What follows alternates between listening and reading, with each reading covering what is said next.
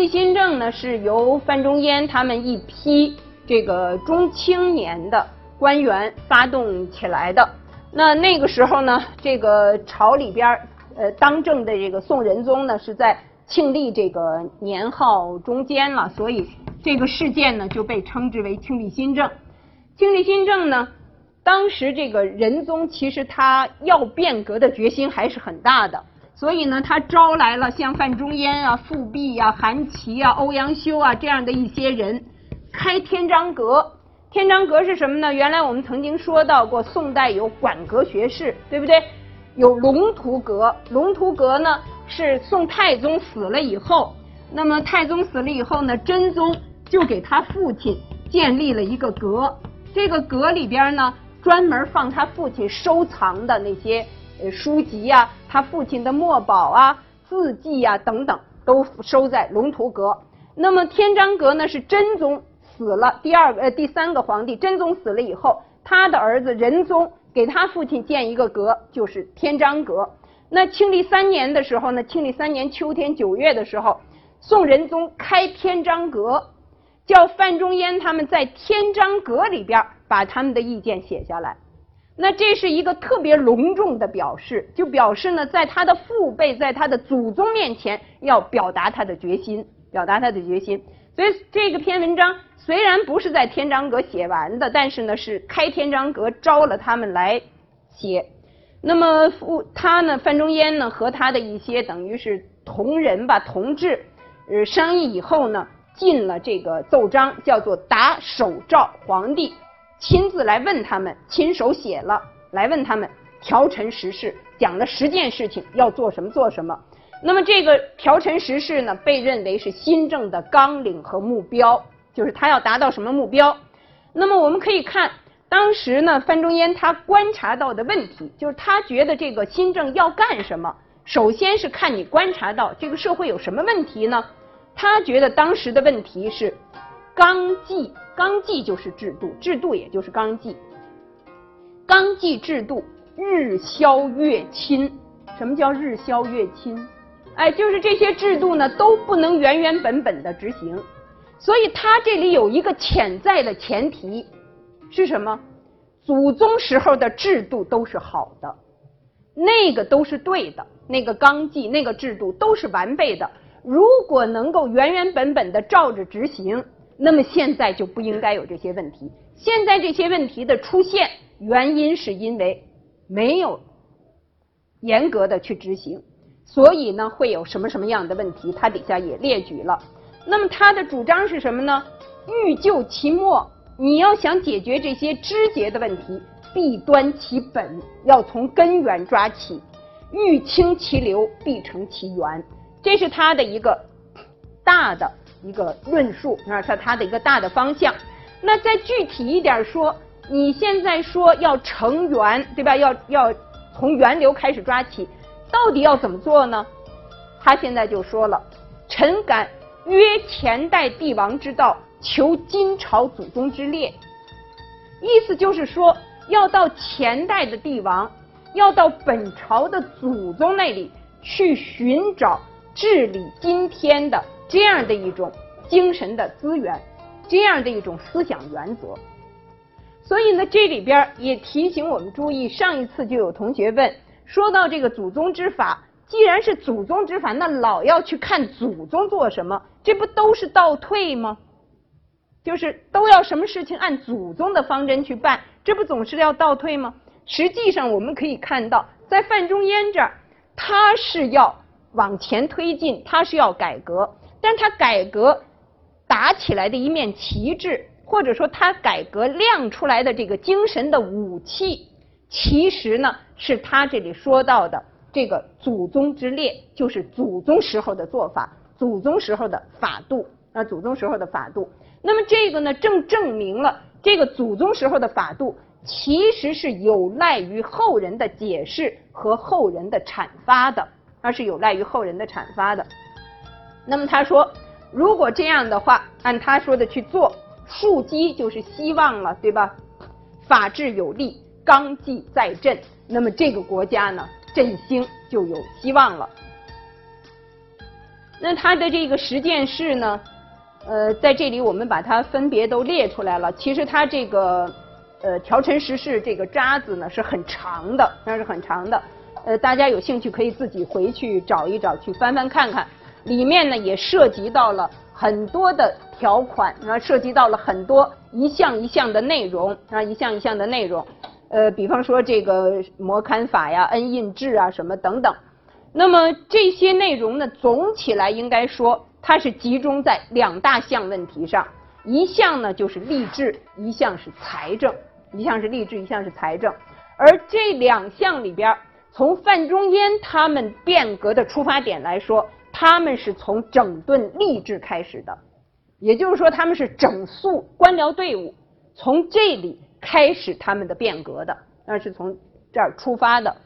那么这个里边呢，也就是他们提出来的这样的一些主张，在当时呢，当然也涉及到了很多官员队伍里边的这样的一些中层的上层的官僚，涉及到这些人的一些。这个既得的利益，因此呢，也受到了很强烈的这个反对。那么这些强烈的反对呢，在当时一个最主要的批评，就是说范仲淹、欧阳修、富弼、这个韩琦、呃杜衍，他们这些人，他们是一伙的，他们是一伙的，他们呢是构成了一个小集团。这个小集团呢，就是所谓的朋党，就是所谓的朋党。那这个朋党之争的问题，我们在说这个唐代的时候，唐代后期的这样的一些政治困扰的时候，就说到过朋党。朋党的问题呢，从最高统治者、从君主的那个角度来说，是非常忌讳的，是非常忌讳的，就非常警惕这个方面的问题。所以，这个朋党这样的一个说法一说起来了以后，就对范仲淹他们这些人造成了极大的压力。因为你不管干什么，皇帝不希望臣僚结党。你哪怕你说我们这些人一块干的都是好事儿，他也不希望你结党啊，也不希望你结党。那么在这种情况之下呢，欧阳修就写了这篇著名的《朋党论》啊，就他就去解释说，这个小人是不会结党的，只有君子才会有共同的目标，才会形成为一个群体。但是这样的解释并不能。让这个宋仁宗呢非常的满意，所以我们可以看到这个《续资治通鉴长编》里边，他就说到当时的情况。本来呢，天子是非常倚重这个范仲淹的，而范仲淹他那这一批人也是要以天下为己任，对吧？上次我们已经说过，他们是一批新兴的士人，所以呢，希望能够给国家带来一种新的气象。但是他们希望推行的。这样的一些法规，我们刚才可以看到那个十事，对吧？十件事，实际上呢，这十件事都各自涉及到一些不同的法规。那么原来呢，我们说它是在庆历三年九月的时候开始，就是从开天章阁，他们进了这个奏章，开始这个清理新政。那么这些法规呢，从这个时候就陆续的一个一个的在推出的过程中，但是实际上。到这个反对的声音已经甚嚣尘上的时候，这些法规还没有颁布完，就是还只是推出来了一部分，还只是推出来一部分。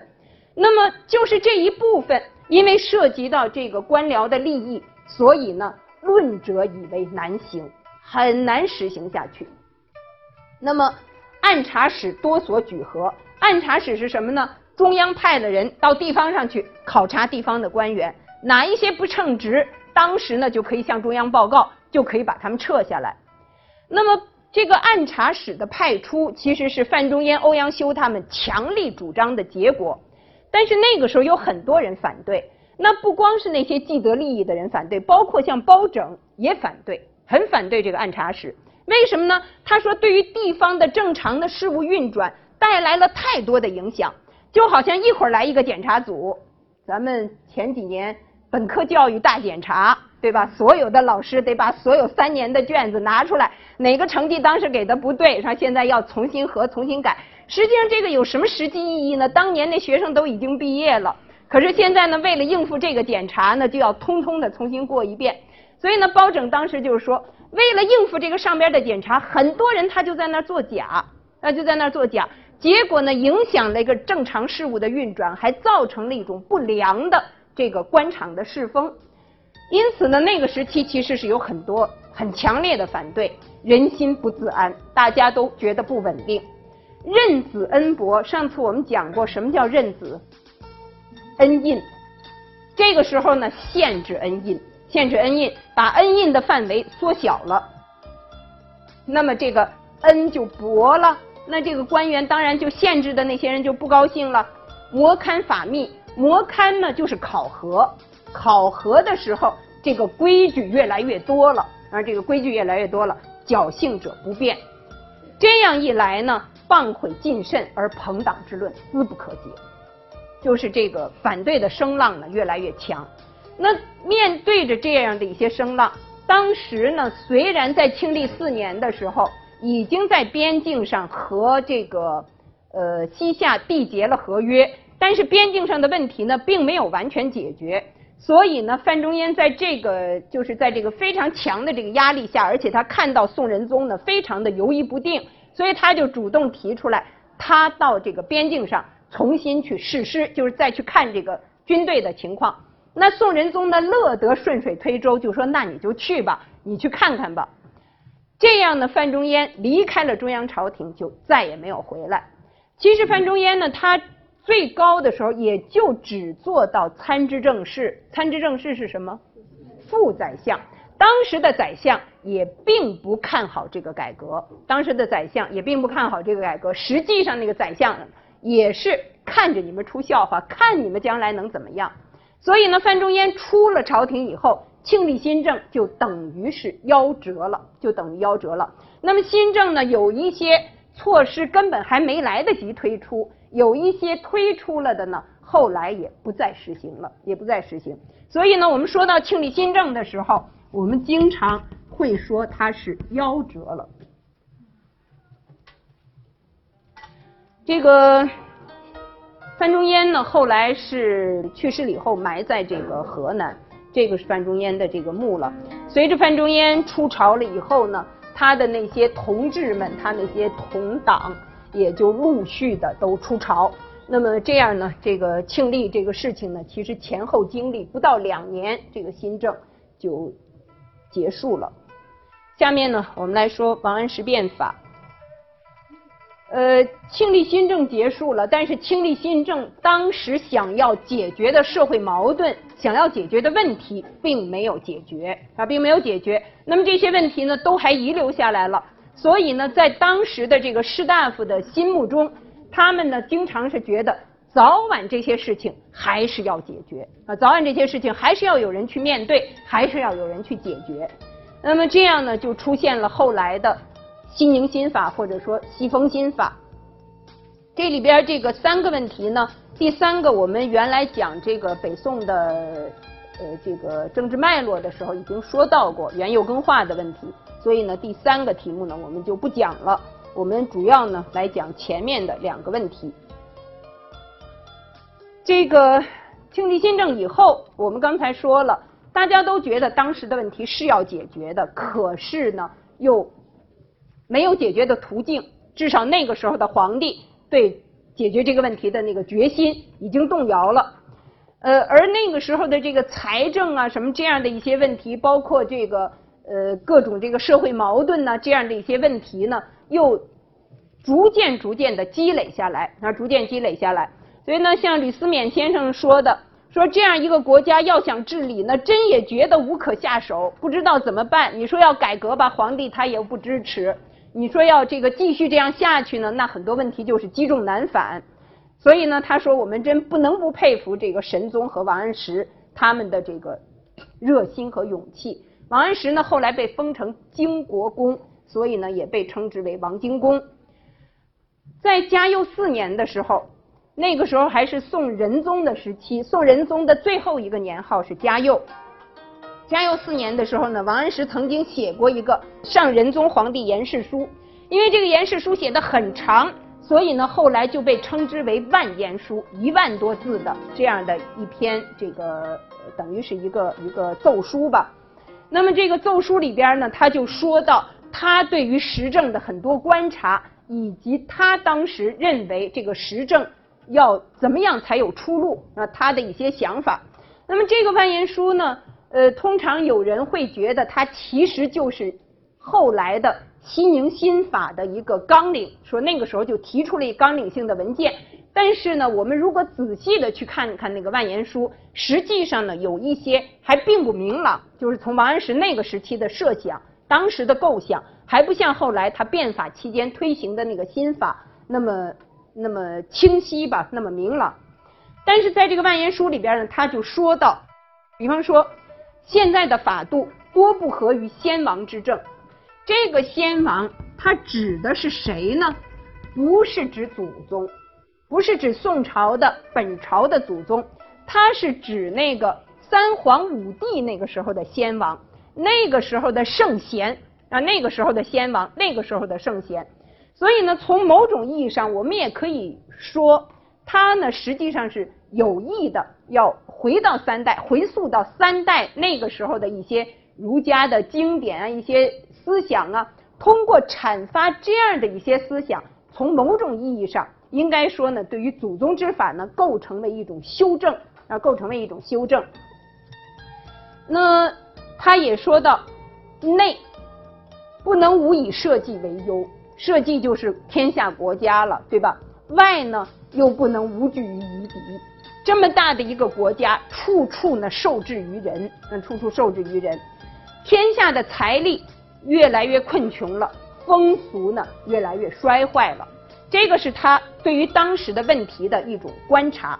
那么要怎么办呢？要怎么办呢？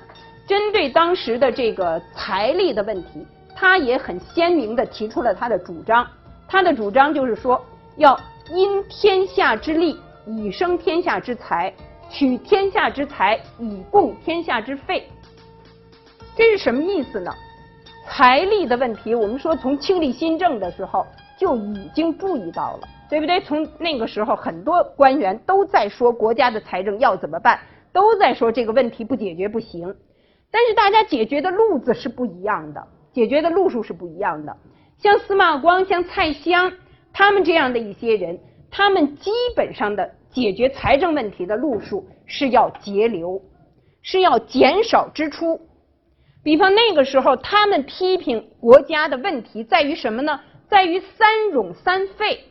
对不对？国家的这个耗费太大了，官员的规模太大，军队的规模太大，整个的开销太大，所以呢，要解决这个问题是要缩减军队的官这个规模，缩减官僚的规模，而且呢，通过这样的方式缩减整个国家的花费。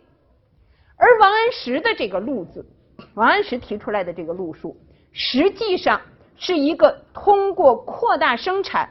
来扩大国家的收入，这样的一个路数，所以呢，基本上我们可以说，他的这个理财方针和以往的，包括庆历他的那些先驱者的理财方针是不一样的。它是一个开源的方针，它是一个开源的方针。当然不能说他就不要节流，但是主要的目标，他主要的想法，这个出路，他认为在于开源。那么。这样的一种说法呢，其实就是《史记平准书》上说的，包括过去我们知道汉代的时候，桑弘羊他们都在说，对吧？有一些方式呢是可以民不易富而国用饶，这个老百姓呢不要增加他的负担，这个国家的收入呢就会多起来。而司马光他们这些人，其实他们认为不可能，他们认为是不可能的，他们认为国家的收入其实就是社会的财富基本上是一个常数。那么这个常数，你国家搜刮的多了，国家聚敛的多了，那么老百姓负担必然就会重，那么百姓的这个收入呢，必然就会减少，就是就会贫困化。所以呢，这样的这个两种路数呢，实际上我们可以看到，都观察到了国家财政里边有问题，但是针对这样的一些问题，应对的方式，双方是非常不同的，是非常不同的。王安石的这个万言书呢，奏上去了以后，没有什么回应。宋仁宗做皇帝做了四十二年，到这个时候呢，我们当然不能说他做烦了，反正也是做够了。这个呃，这个特别是碰上这种连篇累牍的啊，这个一上来一个奏章这么老长，那个皇帝呢身体也不太好，这个烦也够烦，所以呢不知道他有什么反应，看上去呢完全没有没有回应。但是当时我们知道，其实很多奏章都会在社会上有流传的，社会上都会流传，就是会传出来一些副本。那么王安石的这个奏章，其实在当时就引起了社会上很多人的注意，啊，引起了很多人注意。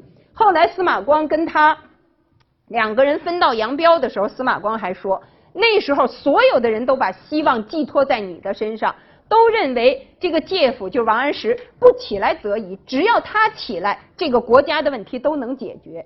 就是他的这个这些东西在社会上还是有很多的这个影响的。但是当时呢，他还没有付诸实施，所以这个矛盾呢也不尖锐，大家呢只是看到了他要锐意更革的那一面。